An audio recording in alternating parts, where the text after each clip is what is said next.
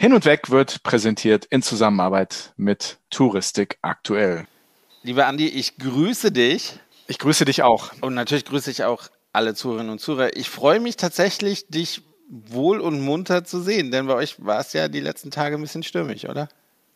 In Hamburg ist es immer stürmisch. Wir sind eine stürmische Stadt. Hier wird alles mit Leidenschaft und etwas stürmischer angegangen. Und ich grüße auch euch, liebe Zuhörerinnen und Zuhörer. Ich grüße euch ganz stürmisch, denn stürmisch ist unsere Stimmung. Viele Themen, die wir hier heute besprechen wollen. Und wir haben auch einen ganz stürmischen Gast, den ich stürmisch spannend finde zu viel Wortwitz auf einmal. Aber tatsächlich hatten wir eine ganz stürmische Woche hinter uns, oder? Also es war viele, viel Neues auch, auch für uns mit dabei, denn wir waren auch zu Gast bei einem Podcast. Genau, wir waren zu Gast bei einem Podcast. Wer uns ein bisschen näher kennenlernen möchte, wer ein bisschen mehr über uns erfahren möchte, dem sei dieser Podcast von Claudia Freimuth, der Mutmacher-Podcast, sehr gerne ans Herz gelegt. Aber es war nicht die einzige Sache, die wir hatten, oder? Nee, wir haben auch noch was ganz Tolles gemacht, äh, von dem ich überhaupt keine Ahnung vorher hatte und auch keine Ahnung hatte, dass es irgendwie so spannend werden kann inhaltlich. Wir hatten ein AMA auf Reddit. Die von euch, die Reddit nicht kennen, Reddit ist eine Plattform, auf der viel diskutiert wird zu allen möglichen Themen, auch sehr stürmisch. und ähm, ja, ja, lach du nur, lach du nur. Es geht jetzt die ganze Folge so.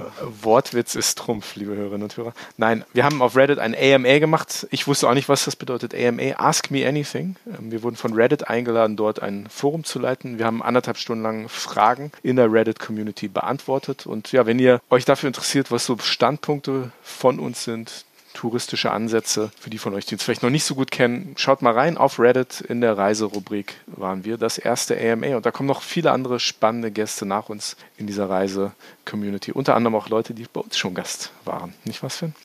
Genau, genau. War auf jeden Fall spannend, hat sogar Spaß gemacht und äh, das artete sogar in Arbeit aus. Ja.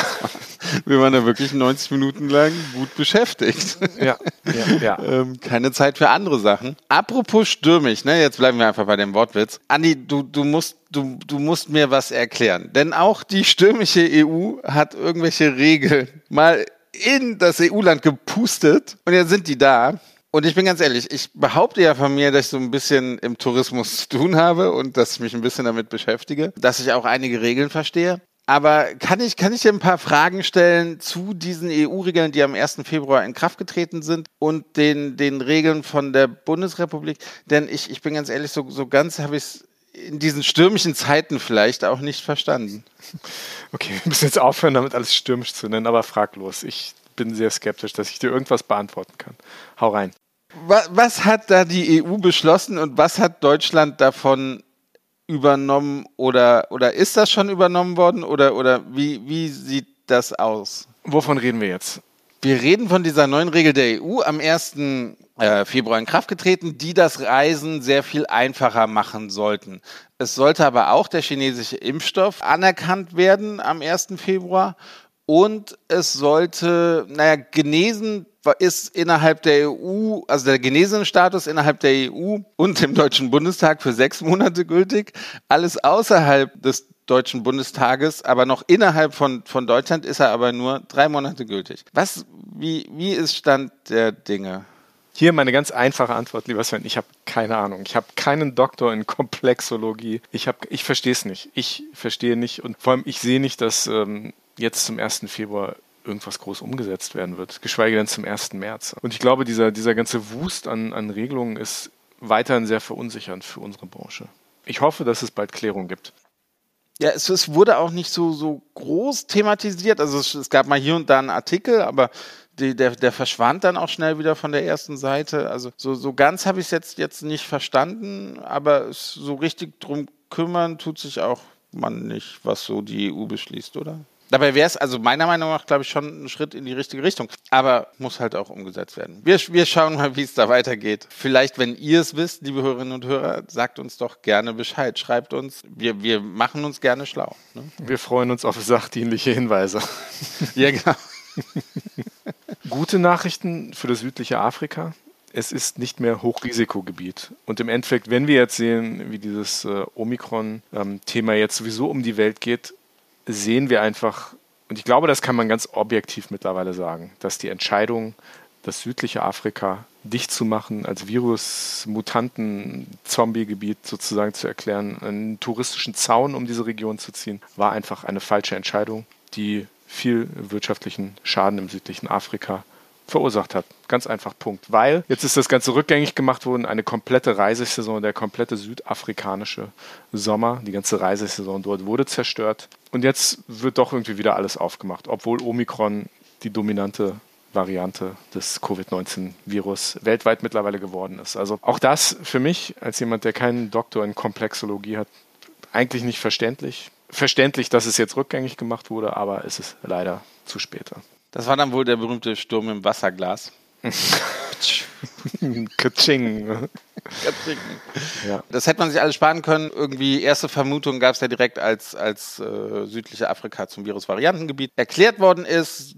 Alles, was mit Omikron zu tun hatte, hat sich irgendwie dahin bewahrheitet, ist leichter ansteckend, aber es ist äh, nicht so schlimm wie die Delta-Variante. Und, und, wir wissen ja wohl nach. bis heute immer noch nicht, wo Omikron ursprünglich herkommt. Das wurde in Südafrika als erstes sequenziert, aber man hat äh, sozusagen rückwirkend festgestellt, dass die Omikron-Variante schon, bevor das in Südafrika sequenziert wurde, schon in anderen Ländern in Europa präsent war. Also von daher schwamm drüber. Es ist schade, dass das alles so gekommen ist, aber wir drücken dem südlichen Afrika natürlich die Daumen, dass es sich jetzt wirtschaftlich und touristisch schnell erholt und dass möglichst viele Menschen dorthin reisen. Und deswegen könnt ihr, liebe Hörerinnen und Hörer, auch bald unsere zwei Namibia-Podcast-Folgen erwarten, mit denen wir jetzt in die Produktion gehen, um ein bisschen was für diese Region zu tun. Denn wir waren in Namibia im November und darüber haben wir einiges zu erzählen.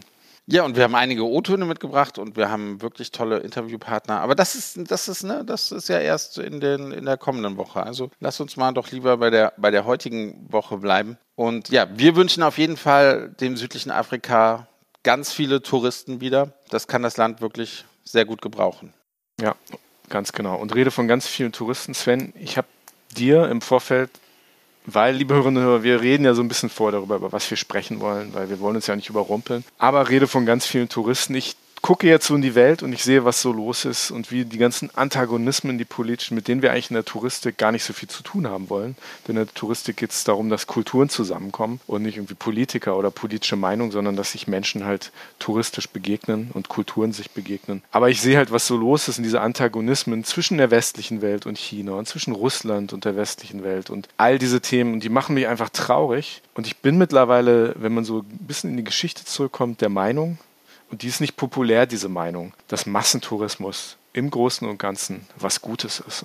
Damit meinst du aber was, also nicht Massentourismus jetzt in Dubrovnik oder Venedig, oder? Also ich meine, da die brauchen nun wirklich nicht mehr, mehr Touristen wie, wie vor der Pandemie. Ich, ich weiß es nicht, Sven. Ich rede generell von Massentourismus. Denk mal zurück in den 50er, 60er, 70er Jahren, nach dem Krieg. Deutsche, Franzosen, Italiener haben sich alle noch gehasst. Und dadurch, dass man sich bereist hat, denk an den Teutonengrill, Rimini, Hunderttausende von Deutschen, die in den 60er und 70er Jahren dort Urlaub gemacht haben, die Italienern begegnet sind, dass wir nach Frankreich gefahren sind in Urlaub in den 60er, 70er Jahren. Naja gut, wir nicht zwingend, ne? so alt sind wir auch nicht. Aber dass sich die Menschen begegnet sind. Denk an Amerika und Vietnam, das touristische Comeback, was Vietnam erfahren hat. Auch Massentourismus, dass viele Amerikaner nach Vietnam gereist sind. Dass sich Menschen begegnen. Das ist erstmal eine sehr gute Sache. Und ich glaube auch, selbst wenn man nur am Ballermann sitzt und Pommes frisst, selbst das hat einen positiven Effekt auf interkulturelle Beziehungen. Ich weiß, dass das nicht populär ist. Ich weiß, dass das auch umwelttechnisch problematisch ist. Darüber kann man streiten. Ich habe auch keine perfekte, saubere Antwort. Aber ich glaube, wir, wir, wir müssen mehr reisen. Ich glaube auch, dass jetzt diese Antagonismen wieder so hochflammen, hat sicher auch damit zu tun, dass wir wieder in unseren Boxen sitzen, dass wir so wenig gereist sind, dass sich die Welt nicht begegnet ist. Selbst unser, unser alter Freund Rainer Stoll, der ein Nachhaltigkeitspionier in dieser Branche ist, habe ich neulich irgendwo gelesen, dass er gesagt hat, es muss aufhören, dass Tourismus pauschal verurteilt wird. Dafür, dass er ne, Ressourcen aufbraucht. Und ich glaube, ich glaube, eine Welt ist mir lieber, in der wir uns nicht die Köpfe einhauen, und dass vielleicht das Klima, und das sage ich jetzt mal als These, ich, das ist vielleicht auch nicht beliebt, dass wir vielleicht noch 0,1 oder 0,2 Grad mehr haben. Und vielleicht das Ganze irgendwie, also jetzt mal so in den Raum gestellt, aber ich mache mir echt, echt, echt Sorgen, wenn ich mir die Welt angucke und wie wenig wir gereist sind in den letzten Jahren. Denn das Reisen, das haben wir immer wieder gesagt, hält die Welt zusammen. So, Massentourismus, meine These, ist prinzipiell was Gutes. Was sagt ihr dazu? Was sagst du dazu, Sven? Ich lasse es erstmal so stehen, ne? Äh, bin, bin gespannt, was die Hörerinnen und Hörer sagen. Ich begehe mit dir ja einige Schritte zusammen, dass Massentourismus nicht per se irgendwie schlecht sein muss. Ne? Es, es kommt immer darauf an, was davon auch in dem Land halt hängen bleibt und wie das eingesetzt wird, wem es unterstützt, wen, wer, wer davon, wem es nützt. Ähm, und dass ich oder wir, ne, da, ich, da können wir ja auch, da kann ich für dich sprechen, sagen, hey, miteinander reden ist definitiv besser als übereinander. Ne? Und ein, eine Pauschalverurteilung von einer Destination, wo ich noch nie war, finde ich halt absolut lachhaft, weil das hat, wenn ich mein Wissen nur aus den, aus den Medien habe oder von, von der deutschen Zeitung mit den, mit den vier großen Buchstaben, ey, Entschuldigung, das, das ist dann kein Wissen, sondern das ist eine Aneinanderreihung von Vorurteilen, die ich dann habe. Ich glaube, du kannst die, ruhig die Bildzeitung benennen. Ich glaube nicht, dass das jetzt so schwer zu erraten, mein lieber Sven. Nein, ich wollte das einmal so sagen. Ich wollte oh, das wirklich super, einfach so sagen. Super, hast du gut, hast du gut versteckt. Ich muss gerade mitzählen. Vier Buchstaben. Welch, welches Medium könnte er meinen? Ach, die Zeit. Nein, und, und das, das merkt man ja auch, ne? wenn man dann mit Leuten diskutiert, die halt noch nie in dem Land waren. Das, das ist halt, das erschöpft sich sehr schnell, weil die dann halt wirklich das Wissen nur aus, aus den deutschen Medien haben und was man so aus, in Überschriften liest und dass das meist nicht mit der Realität zu tun hat. Ja, das, das wissen die Leute, die viel reisen und deswegen, ja, je mehr Leute reisen, desto gehe ich konform damit, dass, dass die Welt sicherer wird. Hm bin ich mir ziemlich sicher. Und vor allem, wenn wir uns angucken, wenn die Leute wirklich nur politisches Wissen über andere Länder haben, ne, politisch in Anführungsstrichen, weil das ja auch so ein Käse, so ein löchriges Wissen ist, was die Menschen haben. Wenn ich mir anhöre, was, was viele Menschen noch über China denken, dass die Menschen dort Hunde fressen und, und dieser ganze Blödsinn. Ne, wie soll man da überhaupt dann sich auch politisch auf Augenhöhe begegnen und, und auch Verständnis haben für das, was in Anführungsstrichen die andere Seite macht, wenn das Wissen so unsinnig ist. Und auch wenn, wenn wir sehen, was, was jetzt mit Russland passiert. Ne? So, so. Ich will das gar nicht B oder fair verurteilen, was irgendeine Seite hier macht. Das sind sicher, sicher, sicher ganz schwierige Themen, die wir überhaupt nicht thematisieren wollen. Aber ich glaube, man muss man muss reisen, man muss sich von anderen Ländern, auch von schwierigen Destinationen, muss man sich ein Bild machen und halt nicht nur, nicht nur Bild lesen ne? oder ne, andere Medien, die sozusagen einem diesen politischen Filter auf ein Land sozusagen aufdrücken. Da gibt es noch mehr, ne? das ist wie die Spitze des Eisbergs. Unterm Wasser ist immer viel mehr zu sehen. Also Massentourismus, ja oder nein, schreibt uns, wir würden gerne hören, was ihr dazu meint. Bam. Und so langsam kommen wir bei dem Vorspann des Wortwitzes, sollten wir so langsam zum Ende kommen, oder? Denn ja. das, das war jetzt schon ziemlich ernst und das wird mhm. dem heutigen Gast aber nicht so ganz gerecht, ne? Denn wir ja. hatten viel, viel Spaß mit ihm, wir hatten viel, mhm. viel gute Laune mit ihm. Mhm. Ich, das wird bestimmt ein sehr, sehr lustiges Gespräch, so wenn ich an unsere Tage in Namibia zusammen mit ihm zurückdenke. Also ich, ich freue mich richtig drauf und da geht es wahrscheinlich ein bisschen leichter mit den Themen zur Sache. Oder es war vielleicht nur die Ruhe vor dem Sturm. Und damit sollten wir jetzt ganz schnell mit dem Hauptteil anfangen. Los ich geht's. wünsche viel Spaß beim Hören mit Marco Buch. Hin und weg. Der Reisepodcast mit Sven Meyer und Andi Jans.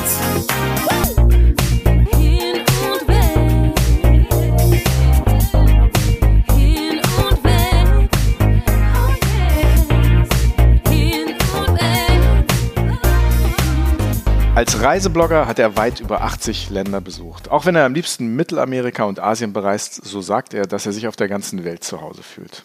In Vietnam war er unter anderem lange Zeit als Reiseleiter tätig, in den USA als Tourguide. Er spricht diverse Sprachen, ist Autor und Blogger, Regisseur, Moderator und Redakteur, unter anderem für die Sendung Bitte melde dich, Julia Leischik sucht. Sein Blog Life is a Trip ist ein abgefahren interessantes Sammelsurium an Reisegeschichten und Abenteuern auf, aus der ganzen Welt.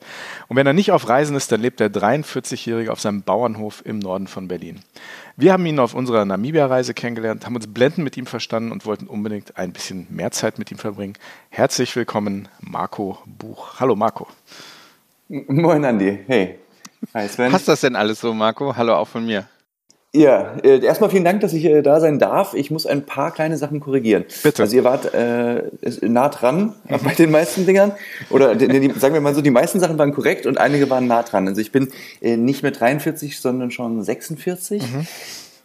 Ich habe den Text vor drei Jahren geschrieben. ja, ist klar. Äh, genau, es sind mehr als 90 Länder mittlerweile. Warte, was war noch? Genau, ich bin nicht Regisseur, also alles möglich beim Film, aber nicht Regisseur. Also eher so ähm, Produktionsleiter, Aufnahmeleiter, also eigentlich so der unkreativere Part.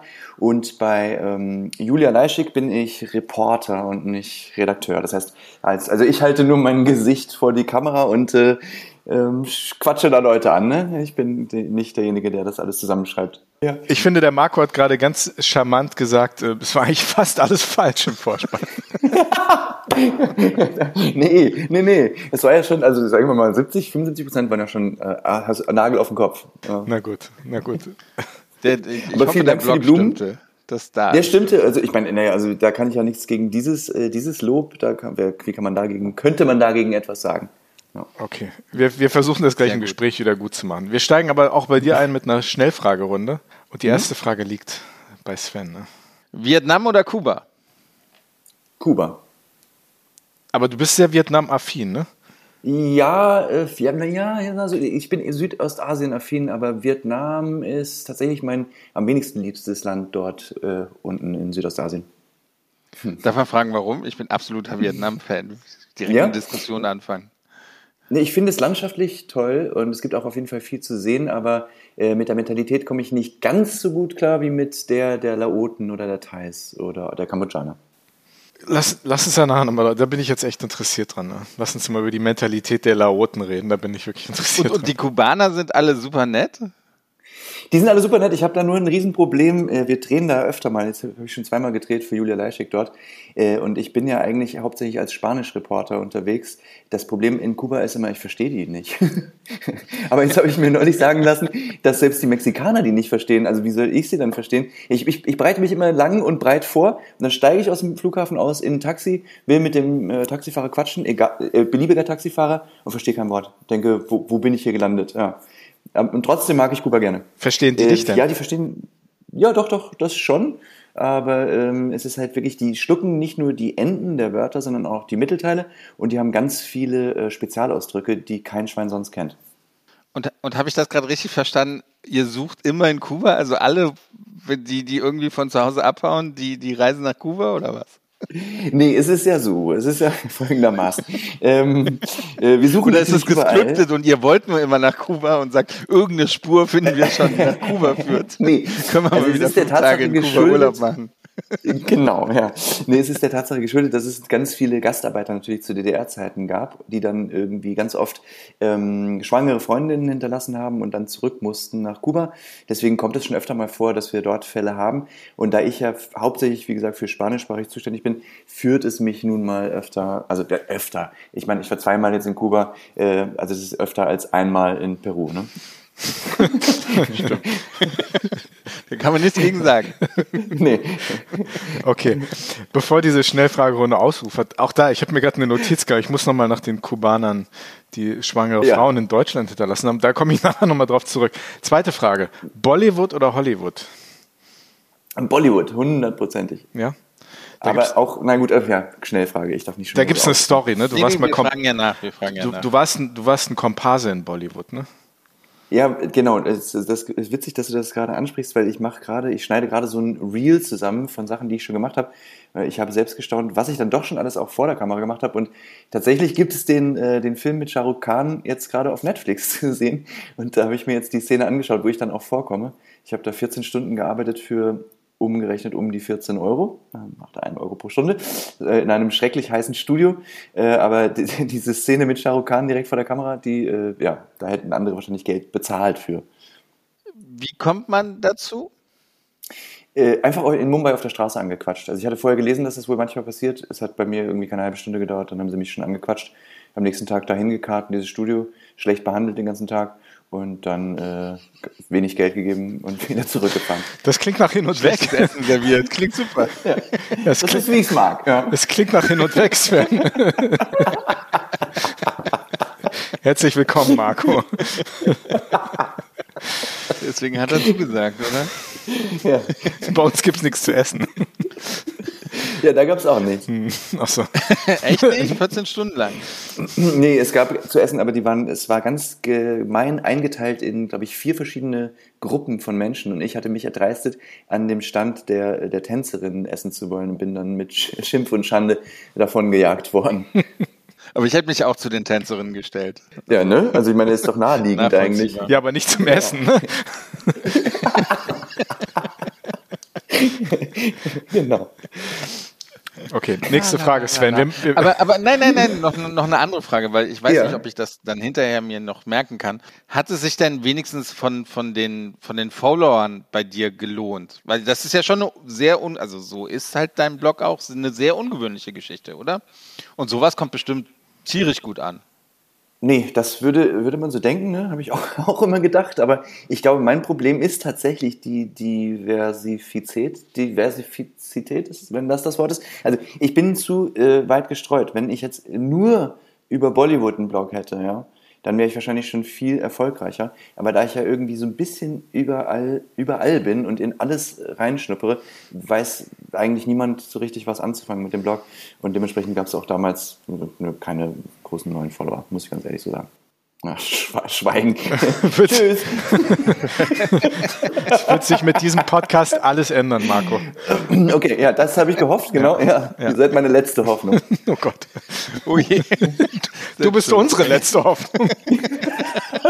Siehst du, das, das macht man schön. Doch, äh, Na ja, gut. Finde ich schön. Sven, schnell, nächste Frage irgendwie dieselben Ziele und doch so weit auseinander. Hm. Ähm, DJ oder tanzen? Wir wissen, dass du DJ bist und in der gleichen Nacht, wo ich das rausgefunden habe, habe ich dich auch tanzen sehen. Aber was machst du lieber? Echt, wo hast du das denn jetzt wieder rausgefunden? Also ihr verblüfft mich, jetzt verblüfft ihr mich. Ähm, ich mache beides sehr gerne und am, äh, am, am einfachsten ist es natürlich, äh, DJ zu sein und dabei zu tanzen. Ne? Also ich habe ganz viel bei so Hochzeiten auch aufgelegt und das ist irgendwie, also kann ich sehr empfehlen. Jetzt mache ich es mach seltener, jetzt sind auch alle verheiratet, beziehungsweise die meisten äh, schon nicht mehr. Aber ähm, die, die, zweite Hochzeit ist noch, lässt noch ein bisschen auf sich warten. Äh, und das ist halt immer gut, ne? weil man, äh, man kriegt ein bisschen Geld, es gibt Essen, äh, es, alle sind so auf Liebe gepolt also, und dann halt auch noch Musik. Und die habe ich dann immer beigesteuert. Ja.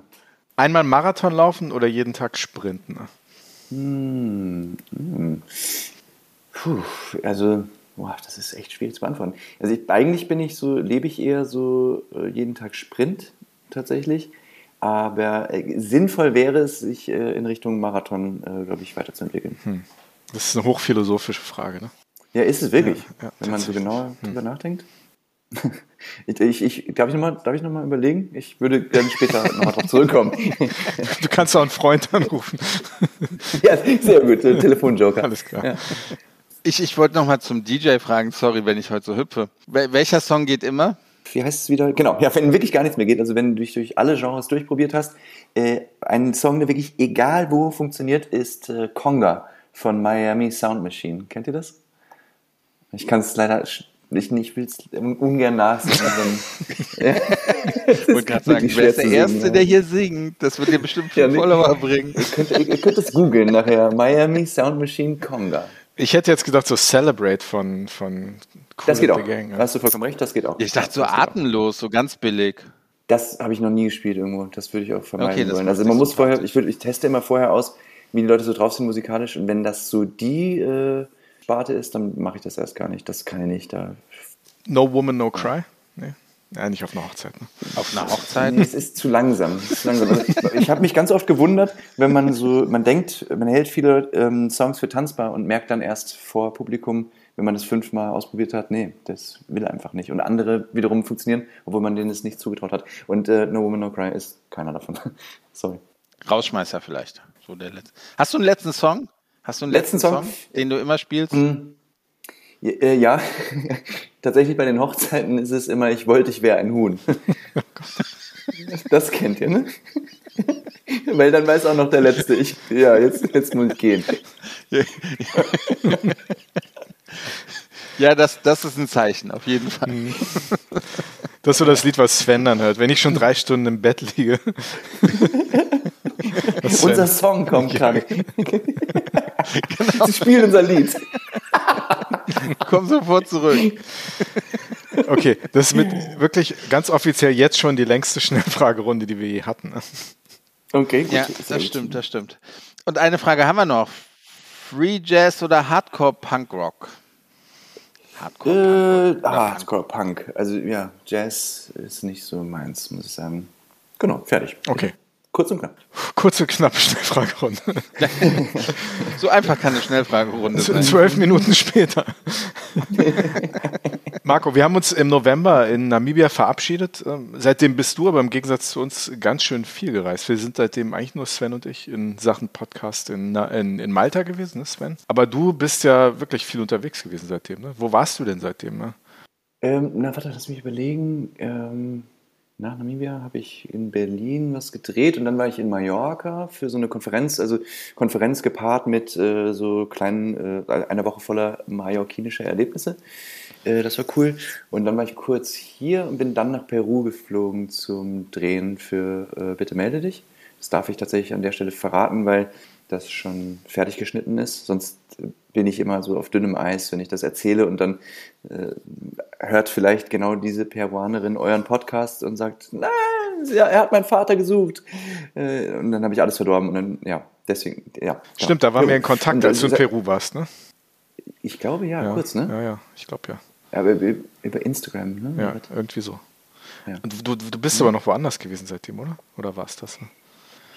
Ich glaube nicht, nee. Also jetzt die letzten drei Wochen war okay. ich hier in Brandenburg. Ja. Dann, dann, dann war es jemand anders und ich habe die Frage falsch ja, entworfen. Das, das kann passieren. Ich werde oft verwechselt mit anderen Menschen. Übrigens auch das Info war für jemand anderes. Wir haben so Textbausteine, die benutzen wir immer wieder. Und denken so, ja, 75 Prozent passt. Ja, absolut. Ja, würden auf jeden passen, ne? Genau. Fast. Hm. Ja, also, aber komm noch mal zu, ich versuche es nochmal mit einer ernsthaften Frage. Mhm. Aber kommen wir nochmal zurück. Also wirklich, du, du, du hast mal gesagt, du bist ein, ein Mann mit vielen Halbtalenten. Mhm. Wenn man auf deinen dein Blog guckt, du bist DJ, du bist für Bitte melde dich unterwegs, du bist Komparse in einem Bollywood Movie. Du hast am Lagerfeuer erzählt, wo du DJ warst und auch gleichzeitig getanzt hast, dass du mal als Regisseur für DJ Ötzi unterwegs warst. Ganz, ganz ehrlich, was, was kannst du nicht? Äh, fällt mir sofort was ein, äh, Zeichnen. Alles, was mit so Zeichnen zu tun hat, das geht wirklich gar nicht. Also das ist schön, dass ich, ich bin immer überrascht, was Leute alles über mich wissen, aber das wundert mich dann auch nicht, weil ich halt nie äh, äh mein kleines Schnäuzchen halten kann. Also ich erzähle halt äh, jedem immer gleich alles, was auch von Vorteil ist manchmal. So, so hab halt viel halt, haben wir gar nicht getrunken an dem Abend. Ja, genau. Nicht so viel wie die. Müssen wir jetzt sagen. Genau. Nee, also ich hatte mal die Prämisse oder ich hatte mal die die Idee, so dass ich wirklich alles einmal ausprobieren möchte und so auch jobmäßig. Deswegen sind auch dann diese ähm, super vielen Jobs zusammengekommen. Ich habe ja auch ein Buch darüber geschrieben. Das, damals waren das, glaube ich, 120 unterschiedliche Jobs, die ich gemacht hatte. Und das ist aber auch schon wieder zehn Jahre her mit dem Buch und da ist jetzt wieder einiges dazugekommen. Also ich probiere halt alles aus und irgendwie bringt es einem ja doch immer irgendwelche äh, Fähigkeiten ein. Oder zumindest die Erkenntnis, dass das wirklich gar nicht ist, was man machen möchte. Also da ein schönes Beispiel, da habe ich einen Tag lang als ähm, Animateurin in einem Erotik-SMS-Chat gearbeitet. Also ich habe mich als verschiedene Frauen ausgegeben und habe mit den Männern gechattet mit der, äh, ja, also das Wichtigste war, dass ich die halt so lange wie möglich bei der Stange halte. Ja, und das war mir das, das wollte ich nicht. Das war per SMS. Ja. Per SMS, genau. Mhm. Ja. Wie, wie lange hast du durchgehalten? Durchgehalten habe ich wirklich nur einen Tag, weil ich das so moralisch verwerflich fand. Also mit jeder SMS, die die geschrieben haben, wieder hat man denen irgendwie zwei Mark damals aus der Tasche gezogen. Boah, okay. Und äh, das hat schon, also diese Texte zu verfassen, hat Spaß gemacht. Aber das, das, nee, irgendwie, das wollte ich nicht. Ja. Aber was mich mal ganz ernsthaft interessiert, weil wir sind ja ein Reisepodcast, bei uns dreht sich alles ums Reisen. Das Reisen ist ja so ein roter Faden. All diese Sachen, die du gemacht hast, also ob das Bollywood ist, ob das, ob das äh, das Video von DJ Ötzi ist, wo du Regie geführt hast. Ähm, du hast ja Regie geführt, oder? Oder du warst Aufnahmeleiter? Letzteres. Aufnahmeleiter bei DJ Ötzi. Okay, wunderbar. Gibt es eine interessante Geschichte, die du wahrscheinlich hier nicht erzählen möchtest? Du hast uns äh, ausführlich darüber berichtet, aber grundsätzlich das Reisen genau. zieht, sich, zieht sich wie ein roter Faden durch alles, was du machst. Mhm. Also was, was ist für dich an Reisen das, was dich interessiert, was dich hält, was dich fasziniert? Was ist so das Feuer für dich hinterm Reisen? Ich glaube, es ist das, ähm, also irgendwas machen, was man halt noch nicht kennt, oder irgendwas sehen, schmecken, riechen, hören, was man noch nicht kennt. Also das ging bei mir damals wirklich los mit, mit einer Reise nach Indien, 99. Also ich war früher schon viel äh, in Europa und so unterwegs, aber da mit dieser Reise nach Indien, da bin ich einfach nur mit meinem Mitbewohner mitgefahren äh, in Semesterferien und da war es irgendwie um mich geschehen. Also dieses irgendwo ankommen und nichts mehr verstehen, ich finde das äh, so reizvoll, dass ähm, das gibt mir tatsächlich wahnsinnig viel. Es kostet ja dann gar nicht viel. Ne? Also man setzt sich zum Beispiel da in irgendeinen Straßencafé und schaut sich das, äh, das tägliche Leben an. Und das ist für mich schon, äh, ja, das fasst für mich schon den, den Reiz des Reisens zusammen. Und das ist, wird auch nie langweilig. Also viele Sachen werden mir schnell langweilig und das irgendwie nicht. Was wird dir denn langweilig? Also, also wenn, wenn du zu Hause bist und nicht auf Reisen, ist das wirklich so, dass dir dann echt schnell anfängt, irgendwie, dass dir unter den Fußsohlen juckt? Oder also dann so schnell wie möglich wieder weg? Oder, oder geht's dann, ist für dich das Aufarbeiten deiner Reisen dann auch Teil des ganzen Kitzels? Äh? Tatsächlich, und das habe ich jetzt auch wieder gemerkt bei dem äh, Bericht über Namibia, dass das irgendwie äh, ja einfach sich ganz toll ergeben hat, dass das jetzt irgendwie auch Teil meines Jobs ist sozusagen. Äh, das darüber schreiben und äh, die Fotos bearbeiten und raussuchen macht natürlich wahnsinnig viel Spaß, wenn man es nochmal erleben kann. Und äh, das ist schon cool, dass das jetzt einfach so, ja, wie gesagt, einer meiner Hauptjobs geworden ist. Aber man kann sich das eigentlich, ja, man sollte sich das nicht so vorstellen, dass mir jetzt super schnell langweilig wird. Ich mache so viele Sachen.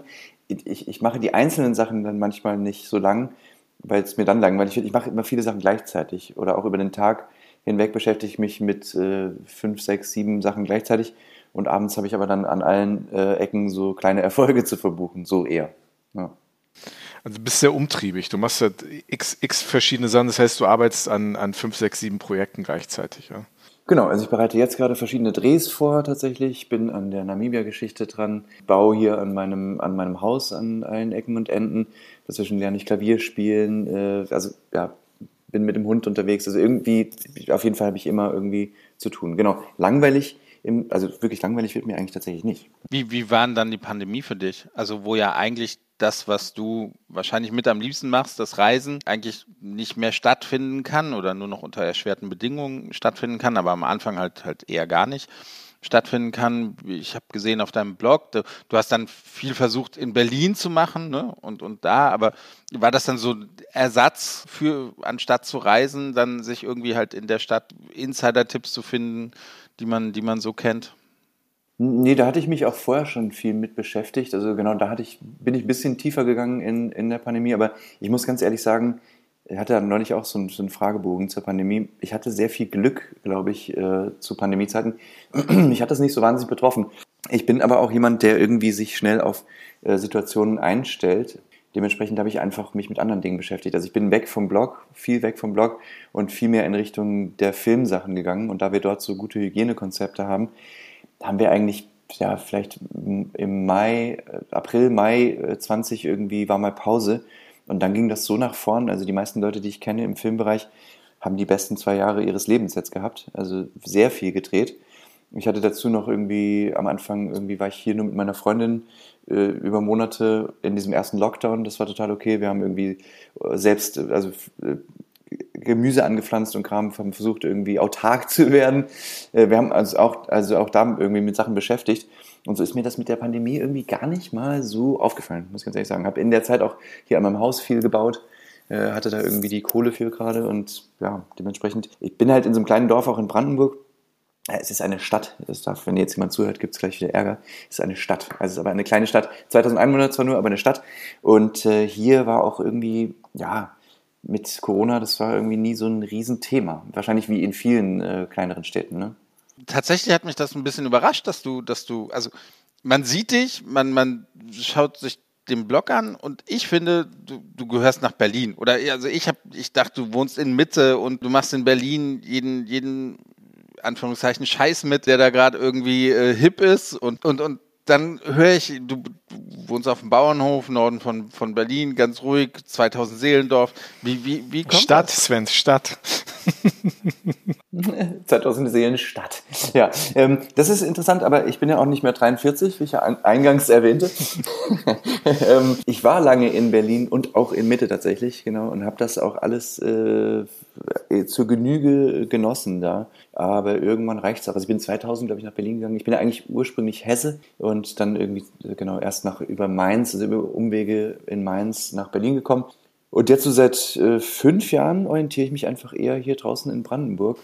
Äh, ja, also irgendwie gibt mir das mehr. Ich komme eigentlich von einem Dorf ursprünglich und bin als Kind viel in der Natur gewesen und genieße das jetzt total, das wieder so zurückzugewinnen. Ja.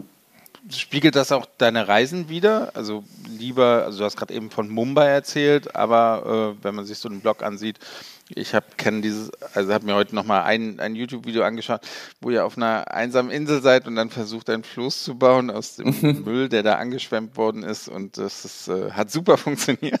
Ja, das hat super funktioniert.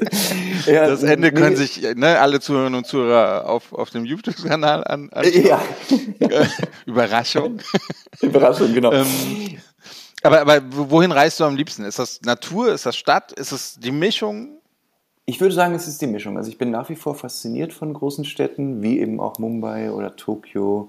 Ähm, ja, das gefällt mir gut für ein paar Tage. Bangkok liebe ich tatsächlich, bin ich immer gerne. Also viele Leute sind ja einfach nur ganz kurz da, um weiterzuziehen. Ich nehme mir da immer irgendwie drei, vier Tage, um in der Stadt abzuhängen. Aber ich mag natürlich auch die Natur und also die Naturerfahrungen, irgendwelche Berge besteigen äh, oder eben äh, an irgendeinem Strand äh, aus Treibgut äh, ein Floß zu bauen. Ja. Aber jetzt mal zwischen uns, also viele, viele der Geschichten, die du erlebst und die du auch medial dann aufarbeitest, das, das sind ja schon echt so, so, so Abenteuergeschichten, ne? die auch ein bisschen abgefahren, ein bisschen anders sind. Ne? Ist das, dass du das Abenteuer suchst oder stolperst du da irgendwie rein? Findet das Abenteuer dich? Oder ist das schon so ein bisschen, dass du, dass du darauf auch hinarbeitest, jetzt mal unter uns, Zwinker, Zwinker? Wie, wie, wie, komm, wie, wie kommen diese Sachen zustande? Also also erstmal muss ich sagen, dass ich es schön finde, dass ihr das auch so seht, weil genau so ist es gedacht. Also ich denke nämlich auch immer, dass es schon, es sind ein bisschen, sind nicht die Stino-Sachen, die da irgendwie behandelt werden, sondern irgendwie so ein bisschen ungewöhnlichere Herangehensweisen. Aber ich muss sagen, es ist, glaube ich, eine Mischung. Ich habe schon ein, äh, also ein Fable dafür, aber manchmal findet mich das auch. Und ich habe jetzt irgendwie vor, das ist mittlerweile, glaube ich, auch schon, ja, ist auch schon zwölf Jahre her, irgendwie so einen bekloppten Ami kennengelernt, John, mit dem habe ich viele Reisen gemacht. Und wir haben ja auch oftmals das irgendwie verbunden, also er arbeitet auch beim Film, dass wir eben äh, solche Abenteuerreisen gemacht haben, die dann äh, gefilmt haben, also professionell mit, mit Kameraleuten, ähm, also praktisch selbst diese Abenteuererfahrung hatten, und nachher aber ein Produkt hatten, was wir dann auch verkaufen konnten. Also dieses, diese Kombination haben wir öfter gemacht und das ist natürlich dann äh, Win-Win. Äh, ne? Das ist ganz cool. Also verkauft als, als, als Reisereportage, Reisebeiträge für diverse Magazinformate und Sendungen oder, oder wofür verkauft? Nee, also äh, Bewegtbild. Also wir hatten zum Beispiel damals, das ist eigentlich ganz, eine ganz gute Geschichte, wir waren 2013 in, in Bangkok er lebte da und wir wollten mal testen, ob man einfach mit einem Tuk-Tuk durch Thailand, Laos und Kambodscha fahren kann ähm, haben dann irgendwie da so viel ähm, auf Facebook Werbung für gemacht, dass wir super schnell Leute hatten, die mit wollten, hatten Kameraleute, hatten plötzlich Sponsoren, eine Whisky- und eine Biermarke äh, aus Thailand und haben das dann mit 21 äh, Leuten und sieben Tuk-Tuks äh, durchgezogen und eben auch alles gefilmt und diese Serie letztendlich an MTV verkauft. Also für gar nicht so viel Geld, aber also John verkauft diese Dinger immer noch, äh, noch weiter an andere Sender. Das ist halt irgendwie eine sehr kurzweilige, 13-teilige Serie geworden. Ne? Wie viele Tage wart ihr da unterwegs? Ich glaube ungefähr zweieinhalb Wochen unterwegs, sowas. Ja. Kürzer als gedacht. Also habt, habt ihr es denn geschafft? In, durch alle nee, genau, das Ziel durch? war eigentlich, rechtzeitig zu der Full Moon Party zu kommen, das haben wir nicht geschafft. Also wir, wir, mussten immer wieder die Strecke einkürzen, weil wir die schrottigsten Tuk-Tuks gekauft haben, die, die es gab. Und wir sind eigentlich, den größten Teil der Zeit waren wir am Straßenrand irgendwo mit zusammengebrochenen Tuk-Tuks. Also es ist auch wirklich, man hätte es nicht besser skripten können. Wir hatten halt sechs Leute Crew. Also ich habe den ganzen Kram organisiert, bin aber selbst auch die 4000 Kilometer ein Tuk-Tuk gefahren. Und wir hatten halt 15 so junge Leute aus aller Welt, die sich daneben benommen haben. Die sind verhaftet worden. Jeder hat mit jedem rumgemacht. Alle waren ständig betrunken. Oh Wunder bei einem Bier und einem Whisky-Sponsor. Und so gab es halt immer wieder äh, da gute Geschichten. Also ja, es ist eigentlich eine Serie. Wir kriegen auch viele Hasskommentare dafür, weil eigentlich, das ist auch nicht so, wie ich jetzt eigentlich Reisen äh, promoten würde. Aber es ist natürlich äh, kurzweilig anzusehen. Ja. Hm. Und da habt ihr 13 Folgen von gemacht. Genau, also das hat das praktisch alles, was wir gefilmt haben. Also ihr müsst euch vorstellen, drei Kameraleute waren dabei. Die haben wir halt immer verteilt äh, auf, auf diese sieben Tuk-Tuks, wo man jetzt gerade witterte, hier passiert eine gute Geschichte, war dann einer von den äh, Kameraleuten. Einige Sachen haben wir natürlich auch verpasst. Und aus diesem ganzen Material wurde dann in einjähriger Arbeit äh, wurden diese 13 Folgen zusammengeschnitten. Kann man sehen, wo? Das kann ich euch jetzt nicht mehr genau sagen. Also auf, dem, auf meinem Blog gibt es auf jeden Fall die, den Hintergrundbericht dazu, ist eh viel spannender als die Originalserie. Und äh, da gibt es auch den, den Trailer zumindest zur Serie. Ähm, äh, genau, ich müsste nachschauen, wo das heutzutage läuft. Also das lief auf MTV, aber auch schon eben 2014 ist ja auch schon wieder ewig her. Ja. Das ist aber sicher nicht das Abgefahrenste, was du erlebt hast auf Reisen, oder? Nee, also ich, es, es, es kommt immer, es läuft immer auf äh, ungewöhnliche Fortbewegungsmittel hinaus. Darum geht auch mein eines Buch. Also irgendwie mit, mit Motorrädern durch Indien. Dann hat man mich mal einen Wasserbüffel reiten lassen in Myanmar um so einen Geisterschrein rum. Man hat mich mal in Kuba, jetzt mal schließt sich der Kreis, in Kuba einen Zug fahren lassen. Also tatsächlich, äh, das, ich dachte, das habe ich tatsächlich gesehen. Der, Tatsächlich. Ja, das, das, war, das war wirklich, äh, das war cool. Also ich dachte, die ganze, bis zum Schluss dachte ich, ne, der, der macht nur Spaß mit mir. Und dann saß ich plötzlich da und habe wirklich den Zug für so zehn Minuten gefahren, mit Anhalten an äh, zwei Bahnhöfen. Den ersten habe ich verpasst, war zu schnell. Ich musste ein Stück zurücksetzen. So ein Elektrozug ist das. Der fährt leider nicht mehr. Äh, ich hatte ich das große Glück, den noch da äh, fahren zu dürfen damals. Es ist, ist der sogenannte Hershey Train, also von dem Schokoladenhersteller auf Kuba der dann ja schon mit der, mit der Revolution, glaube ich, irgendwie Kuba verlassen musste. Und dieser Zug, der ächzte dann noch so durch die Gegend bis, glaube ich, 2014 oder so. Ja, äh, ja. warte, jetzt lass mich überlegen. Das mit dem Floß ist natürlich auch, ja genau, das ist auch eine, eine gute Nummer. Indien ist immer gut für, für Abenteuer. Da musst du gar nicht viel machen. Da musst du eigentlich nur, das ist ja im Grunde schon äh, der, der Weg zum, zum Bäcker. Ist ja schon, ist, weiß man schon nicht, ob man den überlebt. Ne? Wie, wie, wie war es denn dann in Namibia für dich? Also die Tour, die wir, wir vielleicht für unsere Hörerinnen und Hörer, wir waren, haben ja einen Teil unserer Namibia-Reise mit, mit einigen, in Anführungsstrichen, Influencern zusammen gemacht. Du warst einer davon. Wir waren auch in Anführungsstrichen als, als Influencer kategorisiert und wir sind sozusagen gebucht, dieselbe Route. Gebucht. Gebucht, genau. ja, ja, genau. Ja, genau. Klingt viel besser. Und sind dann sozusagen dieselbe Strecke durch Namibia gefahren, aber halt, ne, jeder hatte seinen eigenen Wagen, seinen eigenen Geländewagen. Wie war denn das für dich? Also es war ja sehr gut organisiert, die Strecken waren vorgegeben. War das für dich so dann eine eher zahme Reise in Anführungsstrichen oder, oder war da auch ein bisschen Abenteuer dabei? Äh, äh sowohl als auch. Also genau, ich war eigentlich schon zahm, aber das bin ich auch ein bisschen äh, gewohnt. Also das bin ich äh, bereit in Kauf zu nehmen, so in den letzten Jahren mit, mit Pressereisen. Das ist ja dann immer relativ ähm, genau vorgegeben und gut, gut organisiert. Meistens ist es so, um ersten Überblick über ein Land zu bekommen, um dann nochmal selbst wieder hinzufahren. Aber ich muss auch sagen, das Fahren da auf den, auf den Gravel Roads und so, das, das war ja dann schon wieder ein bisschen abenteuerlich. Ne? Du bist ja auch gefahren, ja, ne? Du, du, bist ja auch ich selbst. Ich bin die ganze Zeit gefahren. Ja, ja, ja. Ich durfte nicht, ja. Nee. Oder? Nee, Sven hat mir nicht gelassen. Nee, du, du, du durftest nicht. Und ich bin einmal fünf Minuten oder zehn Minuten gefahren und da hast du gesagt, Sven, mir ist schlecht. Kaspar Stimmt, dann hat der liebe Kaspar Wenter wieder übernommen.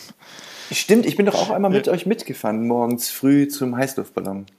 Wisst ihr noch? Ich, genau, damals. stimmt, da saßt du hinten. Stimmt. Ja, ja da hat mich nämlich mein Team einfach zurückgelassen. Hm nett, wie sie waren. Und dann ich erinnere mich. genau, da sind wir um 2 Uhr nachts losgefahren, um dann irgendwie um 6 Uhr mit dem Heißluftballon über die Wüste zu fliegen. Ne? Ja, und das zum Beispiel war doch auch ein, ein fantastisches Abenteuer. Grandios. Das war wirklich, ja. Das war wirklich äh, unvergesslich. Also muss ich wirklich sagen. Ich hab, hatte das auch noch nie gemacht. Und dann natürlich das dort über der Wüste zu machen, also wie viel besser kann es sein. Ne? Hm. Und das Champagnerfrühstück hinterher. Auch ja, sehr charmant. In der Wüste sitzen, Champagner trinken, Frühstück. Haben eigentlich nur die Austern gefehlt, ne? Auf jeden Fall, ja, die haben, haben mir auch ein bisschen gefehlt, stimmt. Ja. ja, sehr cool. Ja, ja, auf Reisen geht es uns immer schlecht, ne? So viel zu dem Thema. Wobei, mhm. euch ist der Reifen geplatzt, ne, Marco, oder? Äh, nee, bei uns nicht. Das war, äh, das, das war das andere Team. Ich also kriege heute alles durch. Äh, ja, uns leider nicht. Aber da habe ich ein, auch eine gute Geschichte, als ich als äh, Tourguide in den USA gearbeitet habe. Das ist ja auch schon ewig her. Da müsst ihr euch vorstellen, bin ich immer den Loop San Francisco, dann die ganze Küste runter äh, bis San Diego gefahren, dann nach Arizona rein und über Nevada, ähm, Las Vegas und so wieder zurück. Ne? Und da bin ich einmal im Death Valley. Bei 45 Grad ist mir ein Reifen geplatzt und ich hatte so eine äh, bescheuerte äh, Gruppe, kann, ja, kann man jetzt im Nachhinein glaube ich schon sagen, die sind jetzt mit alle, alle erwachsen und können sich wahrscheinlich eh nicht daran erinnern. Das waren richtige Freaks. Ähm, das waren so deutsche Teenager und die sind einfach nicht mit ausgestiegen. Ne? Die saßen einfach, zwölf Leute saßen drin mit Nase an die Scheibe gedrückt, während ich bei 45 Grad mit den Fliegen kämpfend irgendwie erstmal verstehen musste, wo überhaupt mein Ersatzreifen ist. Ja? Das, war, das war hart. Auch viel abenteuerlicher war damals, dass ich ständig äh, den falschen Weg eingeschlagen habe, weil es gab noch keine Navigationssysteme und ich bin per Karte gefahren. Das kann man sich alles nicht mehr vorstellen. Ne? Und das ist nicht 50 Jahre her, sondern das war 2004 oder so. Ne? Aber, aber wo wir gerade von, von ne, neuen technischen Errungenschaften äh, reden in den letzten 20 Jahren, für so einen wie, wie dich ist doch der Blog optimal. Das gab es ja davor eigentlich gar nicht. Wie froh bist du gewesen, als es plötzlich dann die Möglichkeiten gab und auch mit Bewegtbild, mit Fotos und, und Text und all sowas. Du warst auch, auch einer der ersten, die das so genutzt haben oder die das äh, relativ professionell gemacht haben, oder? Also ich war noch so bei der ersten Charge dabei, würde ich mal sagen. Ja, also ich, ich bin sehr dankbar dafür. Ich hatte damals, ähm, genau, da war ich so ein bisschen ähm, in so einem Frustrationsloch, weil irgendwie alles so normal zu werden schien. Ich glaube so 2008 oder 2009 oder was. Und äh, habe dann irgendwie, ja genau, Reisen war immer noch mein, mein Steckenpferd und habe so eine Reiseveranstaltung gefunden in so einer Bar in Berlin Mitte und habe da damals äh, zwei Mädels getroffen, die das schon machten mit dem Bloggen und die erzählten dann so und ich so, hä, Moment, wie geht das? Ihr schreibt und dann, das lesen dann Leute und dann, ja, ja, und dann laden die uns ein und dann manchmal kriegen wir sogar Geld und so. Und dann war es natürlich sofort um mich geschehen und dann habe ich mir das äh, ziemlich schnell drauf geschafft und wie du es gerade sagtest, das ist ja wirklich dann mit der Entwicklung also besser hätte es ja nicht kommen können, dass man jetzt eben mit dem, mit dem Smartphone das alles auch filmen kann und so, dass man nicht mehr eine riesen Ausrüstung braucht. Also, dass man multimedial von so einer Reise berichten kann. Auch Insta-Stories liebe ich tatsächlich. Das macht so einen Spaß. Und man merkt ja auch, also wenn dann eben da hunderte Leute zuschauen und du kriegst Feedback direkt drauf, das, das macht einfach wahnsinnig viel Spaß. Diese Möglichkeiten gab es damals nicht. Aber, und das möchte ich noch zuletzt sagen, äh, mit einem lachenden, äh, mit einem weinenden Auge schaue ich auch drauf, weil nämlich zum Beispiel diese Reise 1999 in Indien, sowas werden die Menschen heute nicht mehr erleben. Ne? Also, dass man wirklich weg war. Also, dass wenn man mit zu Hause Kontakt aufnehmen wollte, musste man halt eine Postkarte schreiben oder, oder anrufen über so ein, aus so einem äh, Telefoncenter. Ja? Und das ist schon ein bisschen schade, dass man heute ständig, also es ist schade und toll zugleich, dass man ständig in Kontakt mit allen ist. Ich erinnere mich auf meinen ersten Reisen, wie ich meine Eltern angerufen habe. Da war ich, also war ich wirklich jung, da war ich so 18, 19 und war ich in den USA und in Brasilien unterwegs und habe ich die mal Collect angerufen. Da mussten die mhm. das bezahlen. Damit die zahlen müssen. genau. Und da habe ich mich irgendwie, einmal alle zehn Tage mal gemeldet und dazwischen war einfach Funkstille. Ne? Und das war auch okay. Irgendwie. Und genau. Ich habe gesagt, macht genau. euch keine Sorgen, ich melde mich irgendwie in ein bis zwei Wochen. Und erstaunlicherweise haben die gesagt, ja, ist okay. Ne? Ich glaube, Eltern würden das heute, ne? ne? schickst du sechs Stunden keine SMS und dann wird gleich die Polizei gerufen, so gefühlt. genau, auf jeden Fall. SMS ja. schickt auch keiner mehr, außer Sven. Ne? Ich meine, sorry. SMS. Ich meine an dich, Marco. Ja, genau. Sorry. Zwei Mark pro SMS. Ja ist immer noch teuer. Das ist immer noch, das ist immer noch sehr teuer. Ja. Das hart verdiente Podcast-Geld. Nee, aber auch an der Stelle ist es doch so toll, dann auch mit, genau, meine Mutter ist jetzt auch nicht mehr die Jüngste und mit ihr so in Kontakt bleiben zu können über WhatsApp, egal wo man gerade ist, das ist wirklich sehr dankbar, das ist cool. Ich wollte nochmal nachhaken, du hast vorhin erzählt, du bist aus Hessen, ich bin, ich bin auch gebürtiger Hesse, aber du hast gesagt, du hast in, in Mainz hast du studiert? Äh, genau, ich bin aus, also ich komme aus Bad Nauheim, das ist zwischen Frankfurt und Gießen, kennst du ja dann vielleicht. Und bin dann erst nach Gießen, dann nach Mainz und dann nach Berlin. Und dann irgendwie, ich wollte eigentlich nur ein Semester hierher kommen und bin dann nie wieder zurückgekommen. Und du hast Publizistik studiert, Hast du auch studiert, in ne? Gießen Fachjournalismus Geschichte studiert? Tatsächlich, du auch, oder was? Ja. ja. Nicht dein Ernst. Doch, doch. Wahnsinn.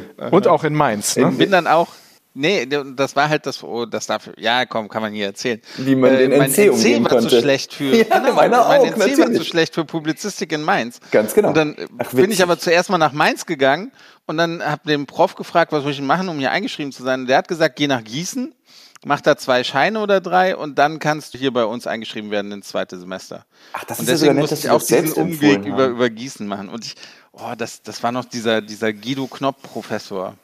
Ja, Genau. Mhm. Das war keine, ah, das war eine andere Zeit, sagen wir es mal so. Das war noch sehr Schule bei, bei ihr. Ja, das stimmt. Das stimmt. Ich also Namen vor allem, aber das, das war noch ich, sehr. Ich weiß es auch nicht mehr. Und Gießen ist halt auch äh, immer noch Gießen. Ne? Also ist jetzt auch nicht so die, die Stadt damals, als ich angefangen habe, hat Gießen äh, so mit Studentenprotesten angefangen. Die hatten ihren Ursprung in Gießen und dann bin ich nach Gießen gekommen ah. und dann wusste ich warum. Wo, wogegen haben die denn protestiert? Gegen Gießen oder was? Ja, gegen. ich sehe übrigens schon meine Followerzahlen schwinden hier. Nach, nachdem ich eben die ganzen Leute von dem Amerika-Track verloren habe, verliere ich jetzt alle aus Gießen auf Instagram. Ja, und, und unsere Gießen-Community auch. Ja. Also die können wir uns abschreiben. ja. Wobei, liebe Vielleicht lädt uns ja die Stadt Gießen ein und zeigt uns die Highlights. Wer weiß. Ne? Pressereise. Genau. Eine zweiwöchige Pressereise nach Gießen. Marco, bist du dabei? Ja. Okay, sehr da schön. Ich, äh, Machen wir nur zu dabei, dritt, ne? Wenn einer Einladung kommt, nur zu dritt. Ja. Auf jeden Fall. Aber die nächsten 20 Jahre habe ich viel zu tun. Das, äh Na gut, dann nicht. Wobei, liebe Hörerinnen und Hörer, da, man sieht, man kann auch mit einem schlechten Numerus Clausus noch eine ganz große Karriere in der Reisebranche mhm. machen, wie wir an Sven und Marco sehen. Ne? Ja, auf jeden Fall. Ja. Genau, wir haben es geschafft. Das ist ja schön. Du bist der Erste, den ich treffe, der das auch so gemacht hat. Ja, ja, ja. war ja. auch überrascht damals, dass es so geht, aber es ging. War dann kein Problem. Auf jeden Fall. Und meins ist ja dann gut gewesen, ja. Ja, genau, auch das Institut. Ja. Ich wollte noch mal fragen, also, wir haben jetzt über diese waghalsigen Dinge geredet. Du hast vorhin von den, von den Kubanern geredet und, und, und wie du für Bitte melde dich arbeitest. Wie, wie ist dann das, wenn du für diese Sendung unterwegs bist und dann die Leute aufspürst? Ich habe jetzt so ein bisschen geguckt. Es muss gestehen, das ist jetzt nichts, was ständig auf meiner Liste von Fernsehsendungen ist. Ich habe die letzte Kuba-Geschichte, habe ich mir aber angeguckt. Aber generell, wie ist das denn, wenn du die Leute findest, wenn du da wirklich zum Erfolg kommst? Wie reagieren die denn? Ist das immer freudig oder ist das manchmal schon so ein bisschen gemischt? Wenn du auf die triffst und, und die dann erfahren, dass sie gesucht werden, ist das so, dass man vielleicht dann äh, erst den zweiten oder dritten Take nimmt, den man aufgenommen hat? Oder wie läuft das ab?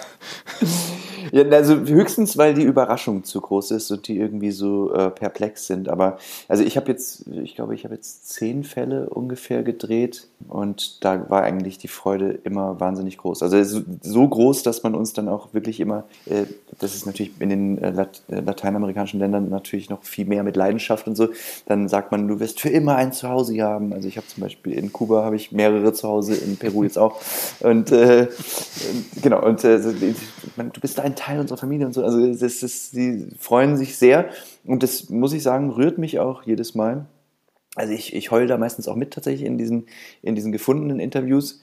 Das, äh, ja, ich finde das schon wirklich berührend. Also es sind ja auch oftmals Geschichten, wo äh, Menschen ihre Verwandten irgendwie 40 Jahre nicht gesehen haben oder so, ne?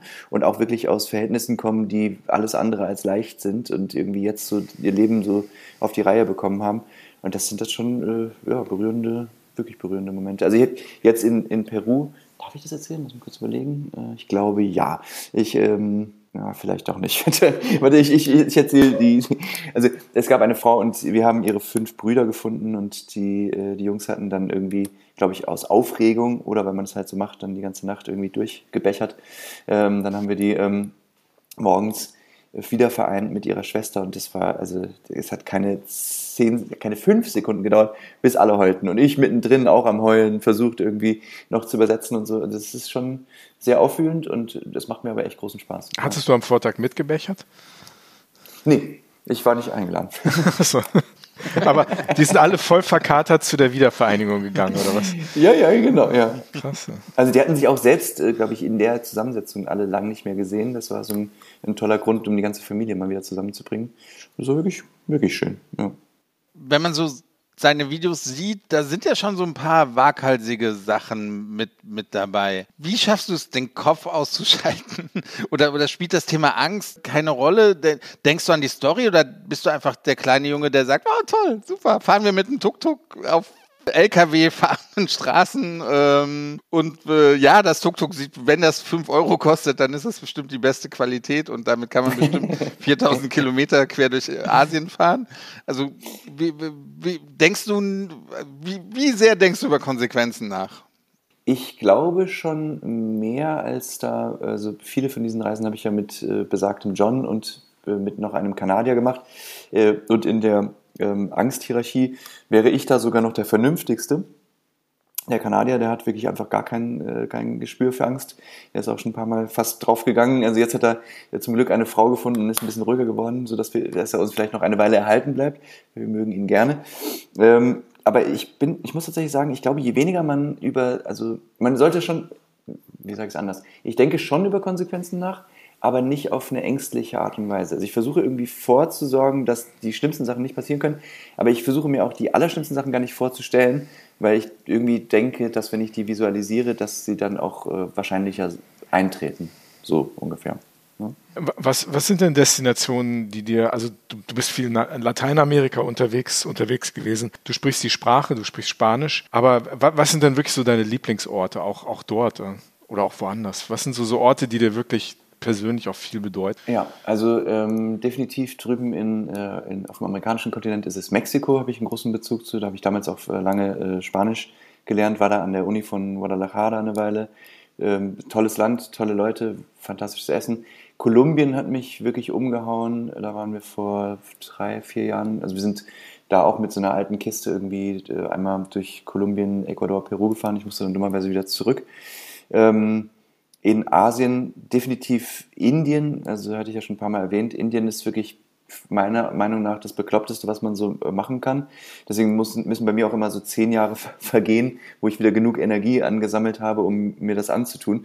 Weil, also es ist halt keine Erholung da. Ne? Also du bist dann, du bist permanent so reizüberflutet, dass du abends immer völlig fertig bist und äh, man kommt aber einfach mit einem Sack voller Geschichten nach Hause, was Tolles. Äh, Sri Lanka fand ich ganz, ganz toll.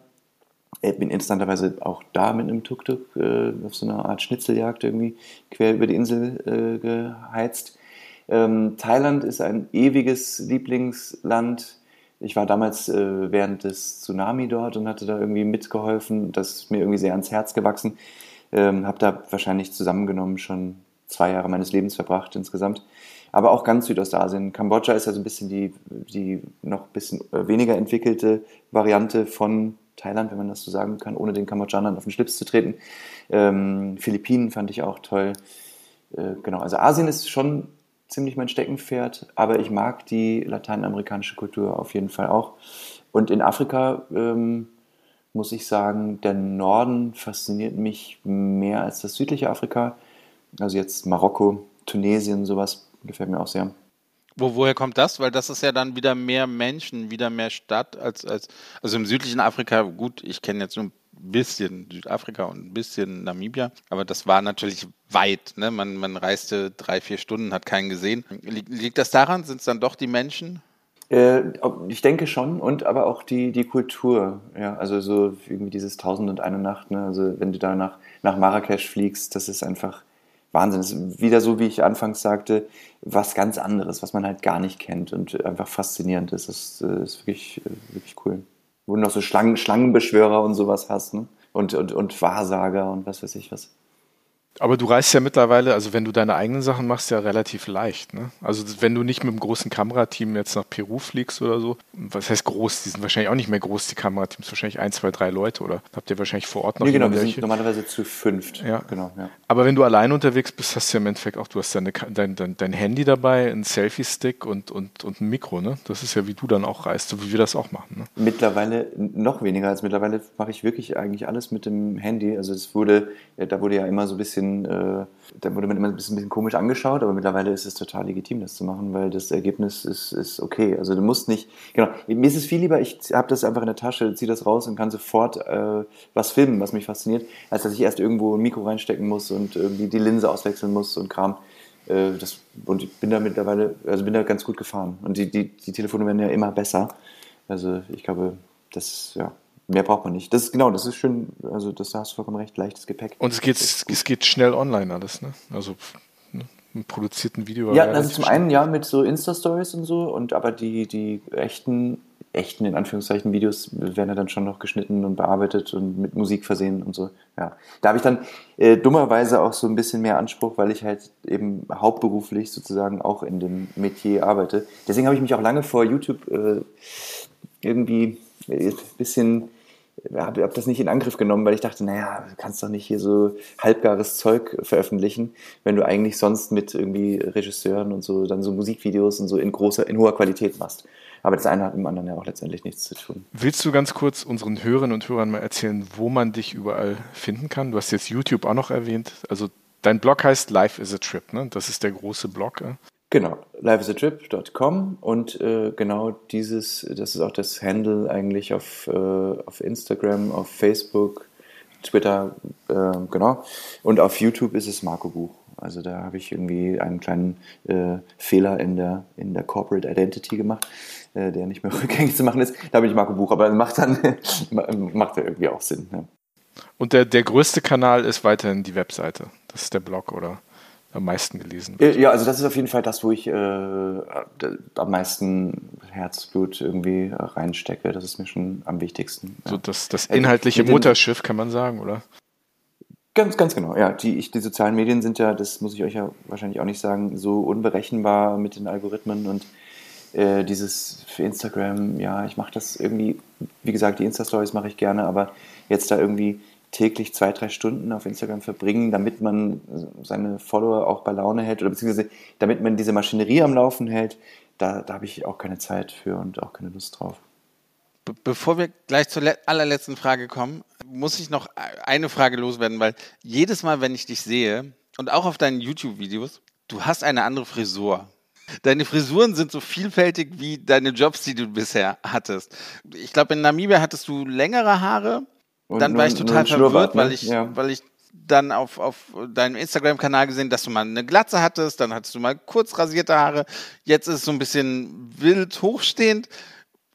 Nach Lust und Laune oder wie der Friseur offen hat? Oder gibt es da ein Konzept dahinter oder einfach. Nee. Ja, also ich habe da jetzt in letzter Zeit habe ich so einen tunesischen Friseur am Hermannplatz und der macht einfach, was er will. Also kann ich eh sagen. Also ich habe jetzt auch aufgegeben, irgendwas anzusagen.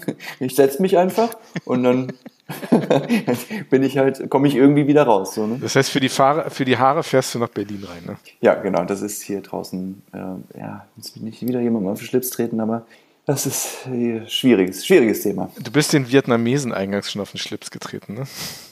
Mit der Mentalität. Ja, so lass, lass mich das noch als, als, als wirklich vorletzte Frage stellen. Vietnamesische Mentalität äh, vis-à-vis -vis laotische Mentalität. Ist, sind das wirklich so große Unterschiede in Südostasien? Kann man das sagen? Ich finde schon, also ohne mich zu weit aus dem Fenster lehnen zu wollen, finde ich, dass die, die Thais mit den Laoten und den Kambodschanern schon ein bisschen vergleichbar sind, wohingegen die Vietnamesen irgendwie anders drauf sind. Also ich habe vielleicht auch einfach damals äh, nicht so ein, so ein Glück gehabt, aber die waren, also sie machten mir oftmals einen sehr deprimierten Eindruck. Ich weiß nicht, ob das, also das ist ja auch schon 15, 20 Jahre her, ob das irgendwie die Nachwirkungen aus den Konflikten dort waren. Ich weiß es nicht. Vielleicht müsste ich denen auch einfach nochmal eine Chance geben. Das ist eigentlich, das ist eigentlich mein äh, zweiter Vorname ist zweite Chance geben. Ich fahre, ich fliege jetzt eigentlich, ich fliege dahin. Ja, ja? fliege da mal hin. Sehr gut, sehr gut. Wenn du ich fliege tatsächlich nach Bangkok jetzt am Sonntag. Du fliegst am Sonntag nach Bangkok? Ja. Okay. Wenn du einen, einen Fact-Checker brauchst, äh, ja. dann nimm mich nicht mit. ja, das habe ich schon gemerkt. Ja. Obwohl eigentlich doch, weil das ist ja, also was sind schon Fakten, ne? Also eine Regisseurin, eine Regisseurin, mit der ich gearbeitet habe, sagte mal, ähm, die Wahrheit sollte einer guten Geschichte nie im Weg stehen. Daran halte ich mich akribisch. Famous last words. Sven, die letzte Frage, die liegt bei dir. Hin oder weg? Fernreise oder Heimaturlaub? Immer Fernreise. Ja. ja. Was, was haben wir erwartet, Andi? Was, was haben ja, wir erwartet? Was haben wir erwartet? Ich habe auch nicht gedacht, dass du jetzt das irgendwie sagst, nur diese Antwort werden. dass du durch die Brandenburger Mark pirschst. Das habe ich jetzt nicht erwartet. Das mache ich ja die ganze Zeit schon so, aber ja. Ja, vielleicht gibt es da mal einen Film drüber, wie du das mit dem Eselskarren machst oder so. Auf den Spuren von Theodor Fontane oder so. Keine Ahnung.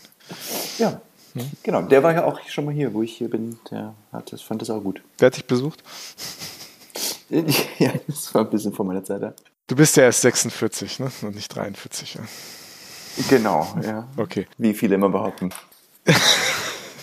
Wir sind auf jeden Fall sehr dankbar, dass du mitgemacht hast bei Hin und Weg, der Reisepodcast mit dem da, Sven Meyer und dem Faktenchecker Andi Jans. ja, mal, wieder mal seinem Beruf gerecht geworden. Wir bedanken uns recht herzlich für diese sehr kurzweilige Stunde bei Marco Buch, Redakteur, Blogger, dürfen wir Influencer sagen? Ja, warte, äh, statt Redakteur sag lieber Reporter. Reporter? Reporter. ja, äh, Reporter, du darfst gerne Influencer sagen. Äh, Mikroinfluencer? Oh. DJ? Mikro-DJ, ja. Nee, DJ schon richtig. Okay, sehr gut. ja. Er ist eigentlich alles und wir sind sehr dankbar, dass er mitgemacht hat. Wir bedanken uns bei Marco Buch Life is a Trip. Vielen Dank an euch. Es hat mir viel Spaß gemacht. Ich, ich finde es nur schade, dass ich gar nichts über euch erfahren habe, aber das ist wohl, das habe ich falsch verstanden. Das haben wir mal im Podcast probiert, das wollte keiner hören. oh, aber, Wo wir über uns reden. aber, bei den Nein, so ne? schlimm war es auch nicht. Wenn, wenn, wenn dieser Podcast erscheint, ist mittlerweile unser allererstes Interview aus. Wir sind für einen anderen Podcast, den Mutmacher-Podcast, über den wir letzte Woche schon geredet haben, kurz äh, sind mhm. wir interviewt worden. Also das allererste Mal, dass Sven und ich zu Gast waren. Auch mal ein völlig neues cool. Gefühl. Und äh, ja, okay. kannst ja mal reinhören auf deiner Bangkok-Reise, wenn es dir langweilig wird in Bangkok und du uns vermisst. Ja, genau. Ja. So, so, so machen wir das. Ja, ja. ganz genau so. Vielen lieben Dank, Vielen Marco. Dank, dass ich da sein durfte. Es hat Spaß gemacht. Vielen Dank. Ähm, ja, bis bald. Gute Reise. ja, hoffentlich bis bald. Ja, Euch in Gießen. Ne? Nicht vergessen. Ja, genau. In Gießen, ja. Ich, ich, mach, ich fehle das ein. Ne? Ich habe es nicht anders gewollt. Ich habe es anders gewollt. Ich habe es anders gewollt. Also, danke dir, Marco. Mach's ja, gut. Ciao, mach's gut. Ciao, ciao.